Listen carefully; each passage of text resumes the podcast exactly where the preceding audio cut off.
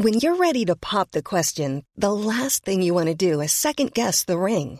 At Bluenile.com, you can design a one of a kind ring with the ease and convenience of shopping online. Choose your diamond and setting. When you find the one, you'll get it delivered right to your door. Go to Bluenile.com and use promo code LISTEN to get $50 off your purchase of $500 or more. That's code LISTEN at Bluenile.com for $50 off your purchase. Bluenile.com code LISTEN.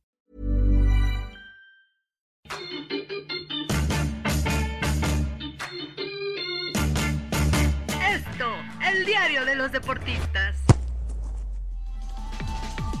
Hola, ¿qué tal amigos del Esto? Qué gusto saludarlos. Yo soy José Ángel Rueda y les damos la bienvenida al podcast del Esto, el diario de los deportistas. Yo con, con mucha felicidad, es como año nuevo y precisamente como es año nuevo, pues tenemos invitados en esta fiesta. Nos acompañan Alfredo Valverde, Osiris Méndez y Marco Trejo Montoya. Cubren la fuente de béisbol, pero sobre todo quisiera yo decir apasionados de béisbol. ¿Cómo están? Qué gusto saludarlos. Eh, Alfredo Valverde, ¿cómo estás? Bien, bien Ángel, un gusto estar aquí en el Esto.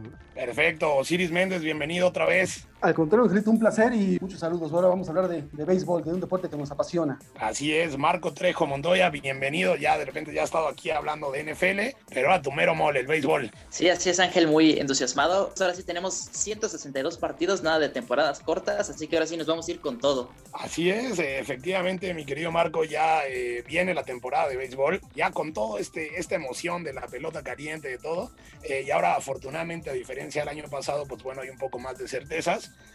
Así que ya para empezar, quisiera yo hablar un poco de los Dodgers, ¿no? De repente en otros deportes, eh, y supongo que también el béisbol, ahorita nos comentarán, pues bueno, no es sencillo repetir un campeonato, ¿no? Eh, no abundan los bicampeones en el deporte eh, por todo lo que representa, eh, más allá de que tienen un gran equipo, pues bueno, los otros equipos se refuerzan y termina siendo como un verdadero reto. Así que vámonos, señor eh, Alfredo Valverde, quisiera que me comentara cómo vean los Dodgers, qué posibilidades tienen de repetir y luego ya nos seguimos con Osiris Méndez y con Marco para que nos den su opinión. Mira, yo creo que los Dodgers tienen una gran posibilidad de repetir porque son un gran equipo y además se reforzaron con Trevor Bauer. Y si a eso no les bastaba, van a tener de, de vuelta a David Price, un brazo izquierdo muy bueno, muy confiable, que está, eh, ahorita veremos si es abridor o va a ser relevista.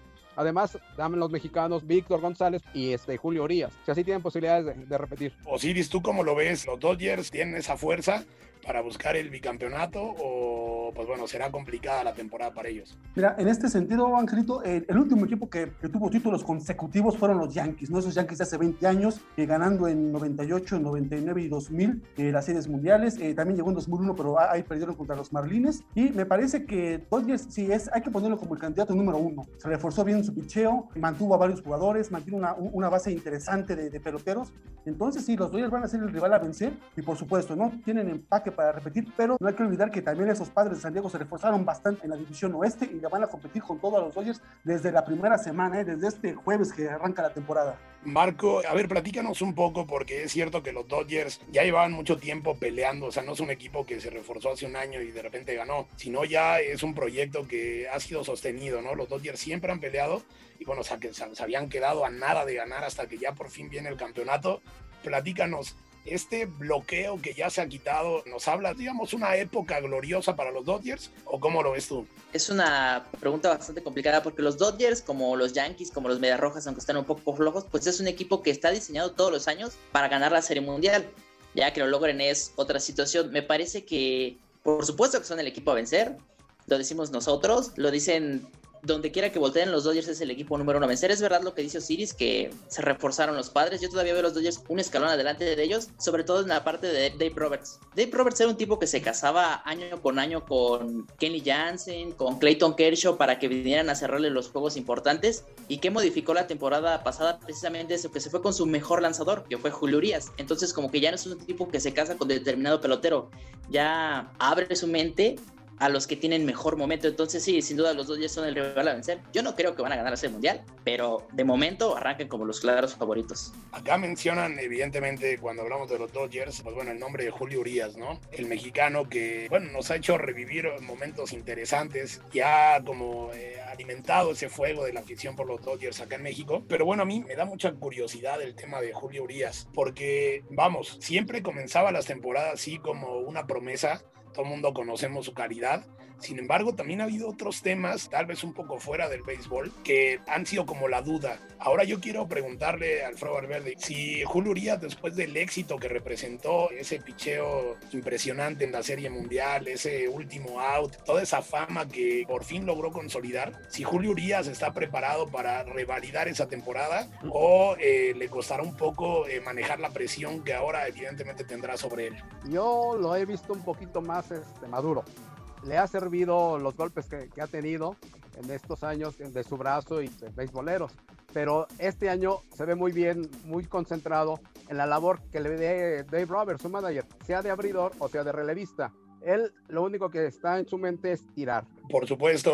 Osiris, ¿tú cómo, cómo lo ves este tema de Julio Urias? Que, pues bueno, evidentemente para todos los mexicanos que les gusta el béisbol, pues bueno, es una ilusión ¿no? ver triunfar otra vez al, mexicano ahí en el montículo de, Los Ángeles. Sí, bueno, hace unos días el manager de los Dodgers ya anunció a Julio Urias como abridor, ¿eh? él, va a ser el cuarto abridor en esta rotación. Hay nada más falta de definir al quinto brazo, que podría ser David Price, ¿no? Va a tener una rotación importante, ¿no? El caso de Clayton Kershaw, de, Trevor Bauer, el Bueller y Urias como cuarto.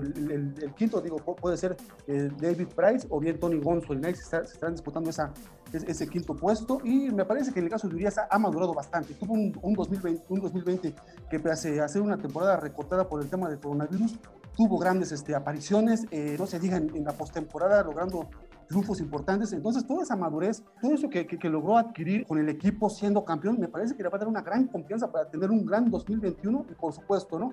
establecerse como un, como un abridor de respeto en una, en una novena que la verdad apunta alto en este 2021. Esperemos que sí o sí, porque la verdad es que las expectativas en Julio Urias están altísimas. Y si no funciona un jugador en un equipo como los Dodgers, se va quedando. De hecho, realmente como que aprovechó su momento, era su oportunidad del 2020, porque ya venía Tony Gonsolin, ya venía Dustin May, entonces aprovechó ese momento, pero otra vez viene atrasito en la rotación y si flaquea tantito, si le pesa esa presión ahora sí que, pues podría pasarlas complicadas. Pero yo también creo que es importante el hecho de que ya ha madurado, ya es un pelotero veterano dentro de lo que cabe porque ya tiene bastantes temporadas pero si presenta una falla, ahí están Gonsolin, ahí están May, ahí están Price, ahí está David Price esperando una oportunidad. Es interesante ese, tema, ¿no? Obviamente esa temporada de consolidación ojalá le llegue. Digamos, la caridad la tiene. Ahora, siguiendo en esa línea, me gustaría que nos platicaran a qué peloteros mexicanos, eh, pues bueno, habría que tener el radar, ¿no? Eh, obviamente, pues el nombre de Urias ya, ya lo mencionamos, ya hablamos de él, es eh, el más mediático, pero bueno, afortunadamente, como siempre, pues las grandes ligas tienen eh, bastante presencia mexicana. Así que, Alfredo Valverde, platícanos qué peloteros no nos debemos de perder. Mira, este Ángel, no perder de vista a Víctor González, que ahora sí, en su año de novato lució muy bien con los Dodgers. Y ahora, un poquito con más experiencia, ya podemos esperar más cosas de él. Él podría ser a futuro el relevista corto de los Dodgers. Y también otro que ha tenido muy buen de sprint training ha sido José Urquidis. Urquidis en su última salida lanzó cinco entradas perfectas con los Astros de Houston y es de los pocos, junto con Urias, que están dentro de una rotación de abridores. El resto son ya un poco veteranos, como Joaquín este, Soria o, este, Sergio Romo. Pero te digo, esos dos, este, Víctor González y, Urquidis también pueden dar grandes satisfacciones a los mexicanos. Estimado Valver, yo creo que podríamos terminar la temporada con un par de taponeros mexicanos, ¿eh? porque Víctor González, ya viste que este Bruce Algrate lo está lesionado, Kenley Jansen presenta muchos altibajos, entonces por ahí se le podría abrir la puerta a Víctor González para ser el cerrador durante la temporada de los Dodgers. Sí, y ojalá. Giovanni Gallegos también. Sí, de Gallegos sí, pero es un poquito más complicado de Gallegos, ¿no? Porque se le, Cardenales le ha dado la oportunidad y por desgracia Gallegos a la mera hora no responde como se esperaba. Yo, me inclinaría más por Joaquín Soria. Me parece que Gallegos no, no va a ser este closer de, Cardenales. Yo creo, que, yo creo que sí, Joaquín Soria tiene posibilidades de ser cerrador de, de, los diamantes por la experiencia, porque sabe, sabe sacar esos últimos outs. Y claro, ¿no? también el caso de que, hay que prestarle mucha atención es Alejandro Kirk, un, un gran catcher mexicano que está en Toronto y creo que él, él, puede ser una grata sorpresa en esa temporada, ¿eh? con, unos azulejos que, que, están plagados de sangre joven. Y él eh, me parece que va a ser un aporte importante en esta novena. ¿Y qué tal Luis César? Es alguien que necesita, más bien que los Yankees necesitan abridores. Ese ha sido su problema en los años recientes porque, salvo Garrett Cole, como que ha faltado alguien atrás. Y Luis ahí está, pero no termina de dar el ancho, como que esta podría ser la temporada para él, para poder por fin afianzarse en esa rotación. Es que le tiene que ser la temporada de César, porque si no se queda sin contrato. Se acaba su contrato este año con los Yankees, o sea, si quiere permanecer ahí en Nueva York, tiene que tener una buena temporada. Y sí, o sí tiene razón, Alejandro Kirk es un gran elemento joven, un tijuanense que destacó el año pasado y que Toronto ya este, le tiene puesta la mirada para dejar, este, para dejar ir a receptores atrás que, hay de él y que antes lucían mejor que el mexicano, pero el mexicano se ha fajado y puede jugar tanto la receptoría como la primera base o como bateador asignado. Sí, de hecho es de los, de los pocos maderos, ¿no? Porque regularmente vemos mexicanos, pero solo lanzadores. O sea, maderos se ven muy pocos, la verdad. Y compañeros, si no dejar de lado a Oliver Pérez, ¿no? Una temporada más en grandes ligas, compitiendo al más alto nivel, con un equipo que, bueno, que, que, si bien eh, dejó ir a, Francisco Lindor y a Carrasco, mantienen una, una, una buena rotación con Jim Bieber, ¿no?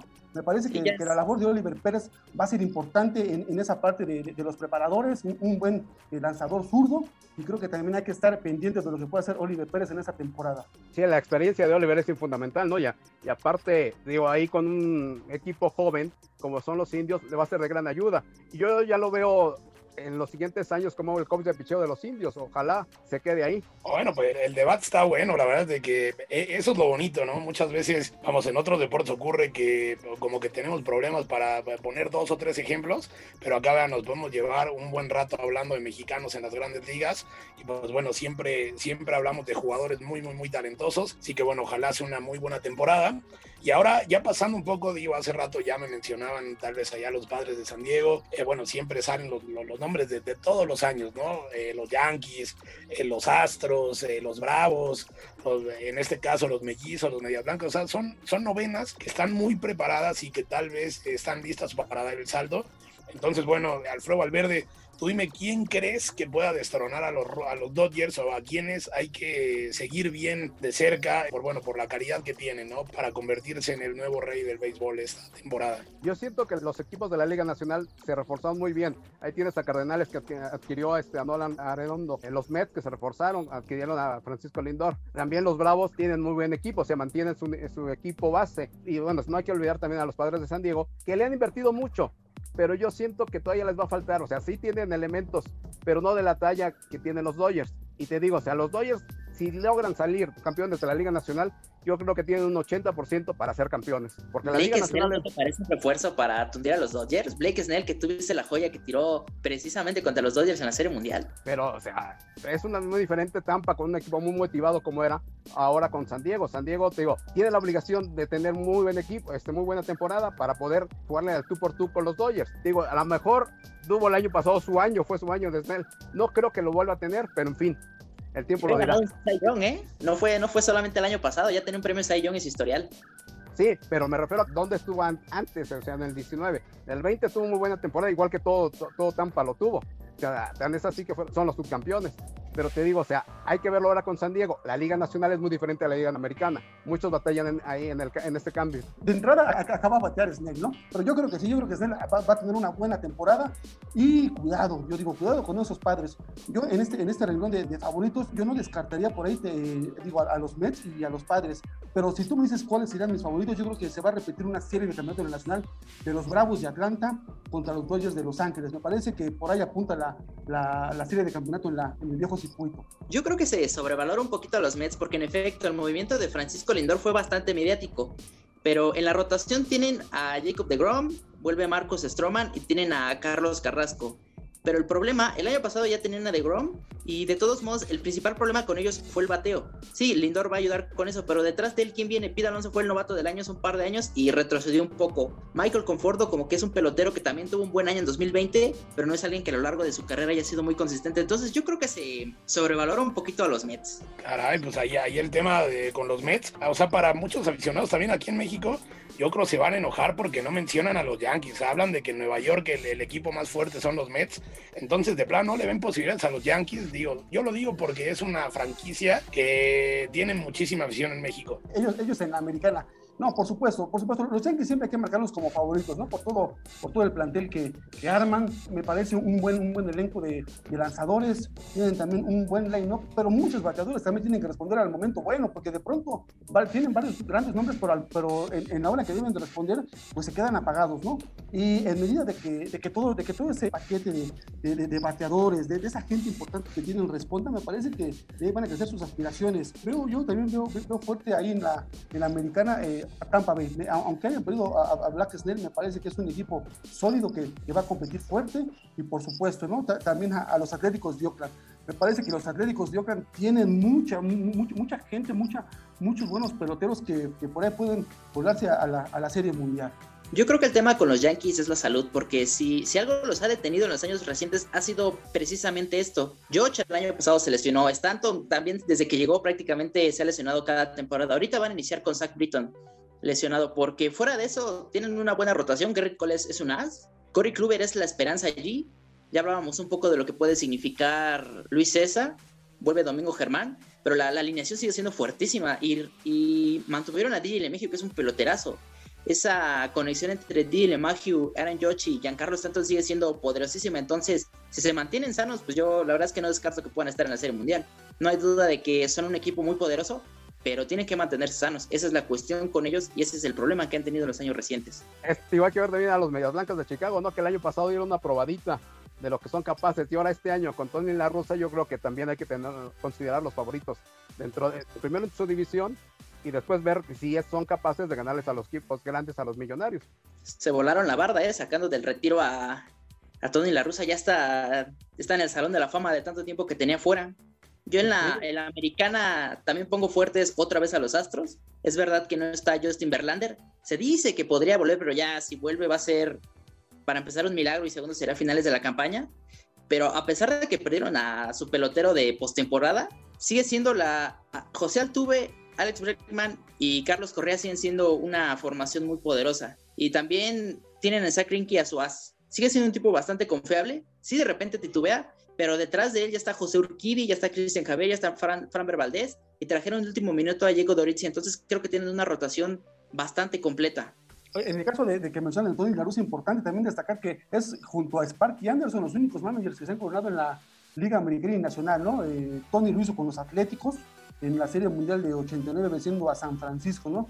Y Sparky, ¿no? También con, con Cincinnati y Detroit en Liga Nacional y Liga Americana. Me parece que sería interesante también ver lo que puede aportar Tony La lleno de conocimientos con estos eh, Medias Blancas de Chicago. Sí, con un equipo joven, ¿no? Lleno de talento, como son los Medias Blancas. Y también, este, a ver en la división oeste, ¿no? Cómo le va a los Astros, teniendo ahí a los Atléticos. Y aparte, o sea, ese, yo, siento que este es el año de los angelinos. ¿Es este o ya no es? No, ¿es este o no es? O sea, no, sí, no trae nada, pero digo, esta es la mejor oportunidad. ¿Por qué? Porque esto no está como antes. O sea, sí es buen equipo, pero no luce tan potente como en otros años. Donde Dependerá mucho de sus peloteros, Me parece que Anthony Rendón tiene que responder en, esta temporada larga. Y bueno, ¿no? el aporte también de, de Pujols como, como el hombre fuerte en el, en el vestidor del equipo. Y bueno, y obviamente Mike Trout, ¿no? El, el mejor pagado. A ver Otani desde la rotación, que si logra mantenerse sano, pues puede ser yo creo que su mejor brazo es. No, pero acuérdate que ahí tienen al manager, a John Madden se lo llevaron por eso, ¿no? Porque según ellos es el artífice del título de los cachorros, que por él rompieron la maldición. Entonces ahora tiene que dar buenas cuentas Madden.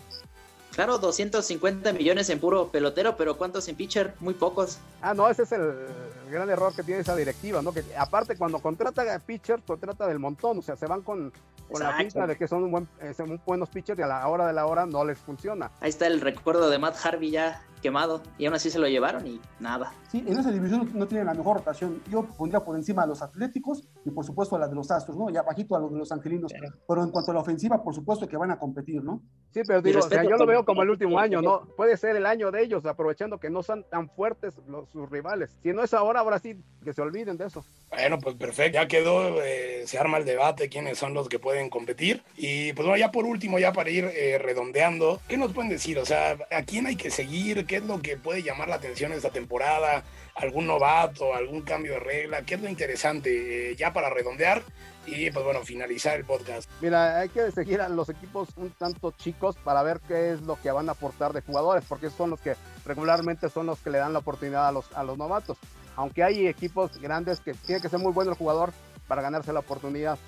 Y de esta temporada, pues volver, ¿no? A que esta no va a haber bateador designado universal, sino va a tener que batear el pitcher ahora sí en la Liga Nacional o cuando los equipos de la Liga Americana vayan a las plazas de la Liga Nacional. Entonces, eso como que para algunos va a ser muy bueno volver al béisbol de antes, porque no les gusta que no bate el pitcher. Hay algunas gentes Digo, pero pues, ojalá, este, ah, y aparte la reaparición del público, ¿no? Que poco a poco va a ir este, aumentando en, diversos estadios la asistencia de cada uno y va a motivar mucho a, los jugadores. Sobre todo a los Rangers, ¿no? Que ellos inician a casa llena. Así es, ya ellos tendrán público. Osiris, platícanos, ¿qué es lo que tú ves? Sí, mira, eh, a diferencia, bueno, de la temporada pasada, ¿no? En la que eh, pues eh, entraron a playoffs este, 16 equipos, ahora se regresa al formato tradicional, ¿no? En, el que van a estar este, 10, 5 por, por liga, ¿no? Los tres campeones divisionales más los dos wildcard. Entonces eh, va a ser una competencia más fuerte, ¿no? Ya en una temporada larga, la, tradicional de más de 160 partidos. Y también hay que ponerlo con las contrataciones, ¿no? Me parece que los nombres de Nolan Arenado con, con San Luis, George Springer con, con Toronto, el mismo el Lindor con, con los Mets, Black Snell con los con los padres y por supuesto, ¿no? Eh, Bauer con los, con los Dodgers van a estar acaparando reflectores y van a estar sumando a esos equipos, ¿no? Que apuntan importante y por supuesto, ¿no? También pendiente de todo lo que puedan aportar los mexicanos, que va a ser una, una gran legión y esperemos que se mantengan arriba con buenos números todos ellos. Marquito, ¿tú cómo lo ves? Yo me voy a quedar principalmente con dos equipos a seguir, los nacionales. Tuvieron una campaña muy mala, pero creo que van a resurgir. Es más, me tengo que decir que, que vuelven a ganar la Serie Mundial como lo hicieron en 2019 porque simplemente para mí tienen la mejor rotación de todas las grandes ligas en Max Scherzer, en Patrick Corbin, en Stephen Strasburg. Strasburg se lesionó, pero ya está de regreso y al tipo le van a pagar 240 millones. Bueno, firmó un contrato por 245 millones. Entonces, contrario a los Angels, como veníamos hablando, los, los nacionales le invirtieron a su rotación y eso les dio resultados hace un par de temporadas. Ahora, en esa temporada en la que fueron campeones también iniciaron muy lento. La temporada pasada fueron 60 partidos, iniciaron lento y obviamente ya no les alcanzó. Pero entonces yo creo que este equipo otra vez va a dar mucho de qué hablar. Me atrevo a decir que gana la Serie Mundial. Y otro equipo que yo al que le daré seguimiento son los Rojos. Los Rojos volvieron al protagonismo. Es un equipo que con movimientos que no parecían gran cosa, como el de Sonny Gray, como el de Trevor Bauer en su momento, llegaron a la postemporada. Lo que se habían reforzado con grandes nombres había sido su, su ofensiva y se apagó contra los Bravos. O sea, era un equipo que principalmente estaba reforzado para tener una ofensiva poderosa y se apagaron. Entonces, si este año ya lograron corregir ese detalle, creo que los Reds también podrían dar, podrían ser el caballo negro de esta temporada, creo yo. Bueno, pues ya está. En realidad yo les agradezco muchísimo a Alfredo Valverde, Osiris Méndez y Marco Trejo Montoya. Eh, pues esta plática ha sido muy, muy enriquecedora. La verdad es de que es apasionante el béisbol y pues bueno, ya lo tenemos de vuelta. Hay que aprovechar la temporada que se va muy rápido en cuanto menos lo esperemos, ya vamos a estar hablando ahí de la, de la Serie Mundial, del Clásico de Otoño y de todo lo que nos gusta. Así que yo les agradezco muchísimo. Pues bueno, no se pierdan, amigos, los podcasts de la OEM. Los invitamos a seguirnos eh, y escucharnos en las diversas plataformas como Spotify, Deezer, Google Podcast, Apple Podcast, Acast, Amazon Music. Además, eh, pues bueno, escríbanos todos sus comentarios a podcast.om.com.mx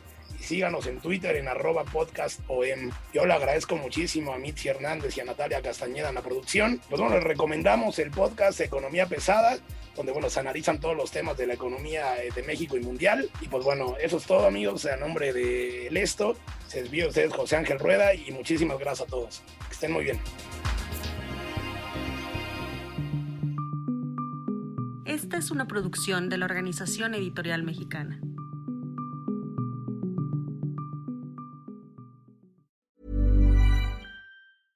Hey, folks, I'm Mark Marin from the WTF Podcast, and this episode is brought to you by Kleenex Ultra Soft Tissues your ally to help tackle your allergy symptoms this season. I love the change of seasons, but nobody loves pollen and all those other things floating in the air that make you sneeze during this nice weather. Kleenex Ultra Soft tissues are hypoallergenic and allergist approved. So fight back against watery eyes and runny noses without worrying about irritating your skin. For this allergy season, grab Kleenex and face allergies head on.